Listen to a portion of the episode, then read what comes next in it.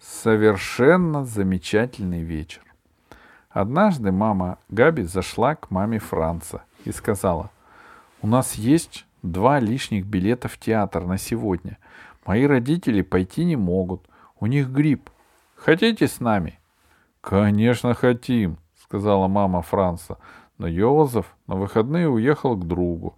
Если мы вчетвером пойдем в театр, Франца придется оставить дома, а ему пока рано оставаться дома одному. Франц знал, как сильно мама любит ходить в театр и как редко это случается, потому что билеты достать очень трудно. Франц сказал, «Я могу побыть и один». «Точно?» — спросила мама. «Точно приточно», — сказал Франц и подумал, «надо же когда-то начинать». «Да и совсем один ты не останешься», — сказала Габина мама. «Габи же здесь». Когда Габина мама ушла, мама снова спросила Франца, уверен ли он, что сможет остаться дома с Габи. И Франц сказал, что уверен и даже рад, и они с Габи проведут совершенно замечательный вечер. А я пытался свои зубы расшатать таких. В семь часов Габи пришла к Францу. Полвосьмого в дверь позвонили ее родители. «Все, пошли, а то опоздаем». Мама надела шляпку с вуалью, папа поправил галстук, мама влезла в туфли на 12-сантиметровых каблуках, папа положил в карман ключи от машины. Мама сказала, ну ладно, веселого вам вечера. А папа сказал, и не ссорьтесь, мирить вас будет некому. Закрывая входную дверь, Габина мама крикнула, «Габи, после спектакля мы сразу вернемся, и я тебя заберу». Франц и Габи уселись в гостиной. «Поиграем в, мемо... в мемори?» — спросил Франц. «Нет», — сказала Габи, — «ты всегда выигрываешь». «Поиграем в домино?» — спросил Франц. «Нет», — сказала Габи, — «это скучно». «Что же ты хочешь играть?» «Включи телек, там сейчас как раз детектив». Франц включил телевизор. Там была реклама.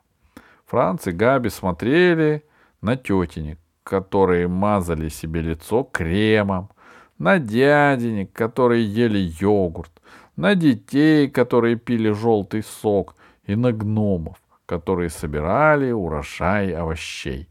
Потом показывали кексы, которые обматывали в растопленный шоколад, и памперсы, на которые капали синей жидкостью. Габи захотелось поиграть в «Отгадай рекламу». Она сказала, «Кто быстрее отгадает, про что реклама, тот выиграл». «Ну ладно», — согласился Франц. После девятой рекламы он крикнул, «Это дурацкая игра!» Все девять раз Габи отгадывала первой. «Тебе просто завидно, потому что я лучше отгадываю», — огрызнулась Габи. «И что тут такого особенного? Ты ведь каждый день все это смотришь». «Ну да, особенное. Это только то, что умеешь ты». «Реклама — это вообще глупость. Сам ты глупость». И Габи отодвинулась от Франца. Но тут реклама закончилась, и начался детектив. Франц сразу понял, что сейчас по нему будут бегать мурашки. Показывали старый замок в каком-то ужасно туманном месте. Была ночь. В большом зале у камина сидела женщина и смотрела на огонь. Через живую изгородь перелез человек с чулком на голове и подошел к окну замка. Было ясно, что он замышляет что-то нехорошее. Может, лучше все-таки поиграем в домино? спросил Франц. Тихо! Не мешай, а то мы ничего не поймем, зашипела Габи. Человек в масле забрался в окно. Он вытащил из кармана нож и проскользнул через комнату к двери. Было ясно, что за этой дверью тот самый зал, где у камина сидит женщина. «Или давай играть в повара», — сказал Франц. Это была любимая игра Габи. «С тобой ничего не посмотришь!» — крикнула Габи и встала. Ты все время мешаешь, я пойду к себе.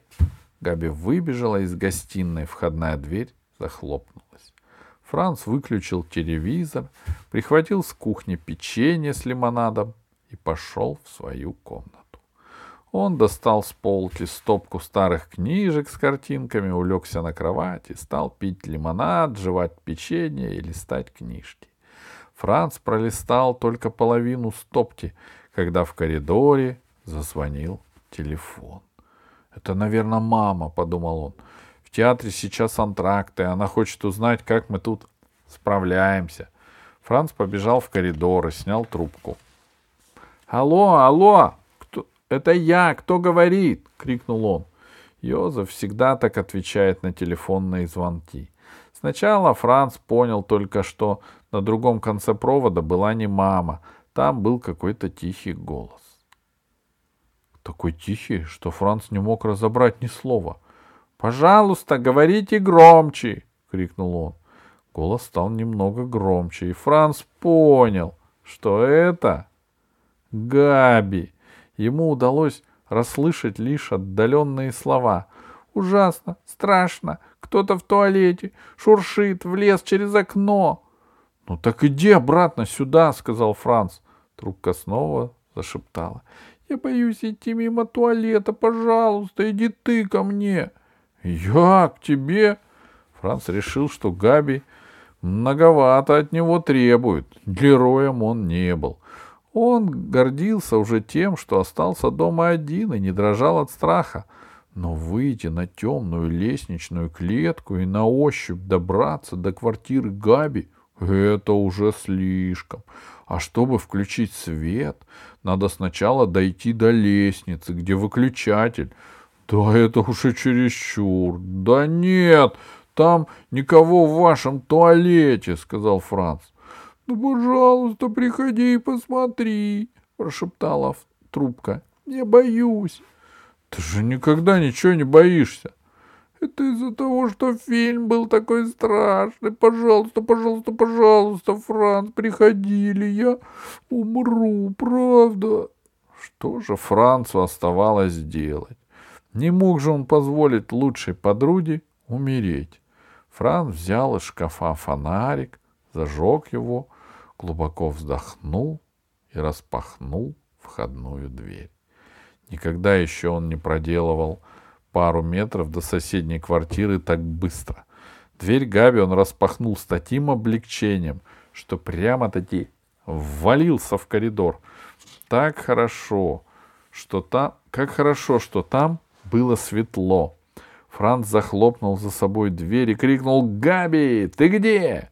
«Здесь!» — пискнула из гостиной. «Выходи!» — крикнул Франц. «Посмотрим, что там в туалете!» Ему совсем не хотелось это делать в одиночку. В гостиной никто не пошевелился. «Ладно!» — вздохнул Франц. Храбро подошел к туалету и распахнул дверь. Внутри действительно что-то шелестело, окно было открыто, рулон туалетной бумаги размотался, и длинная полоска трепыхалась на сквозняке. Франц залез на унитаз, закрыл окно, намотал бумагу на рулон, потом вышел в гостиную и объявил «Все в порядке, злодей обезврежен». Габи выползла в обнимку с телефоном из-под стола. Трубка у нее в руках дрожала. Ты, ты что, правда его того? Пролепетала она. Да нет, улыбнулся Франц. Там никого не было, даже жалко. Франц остался у Габи, охранял ее до тех пор, пока не пришли их мамы и папы. Франц никому ничего не сказал, но втайне собой гордился. Уже лежа в постели, очень довольный, он сказал сам себе. Вот, оказывается, на что я способен когда действительно надо. Никогда бы не подумал.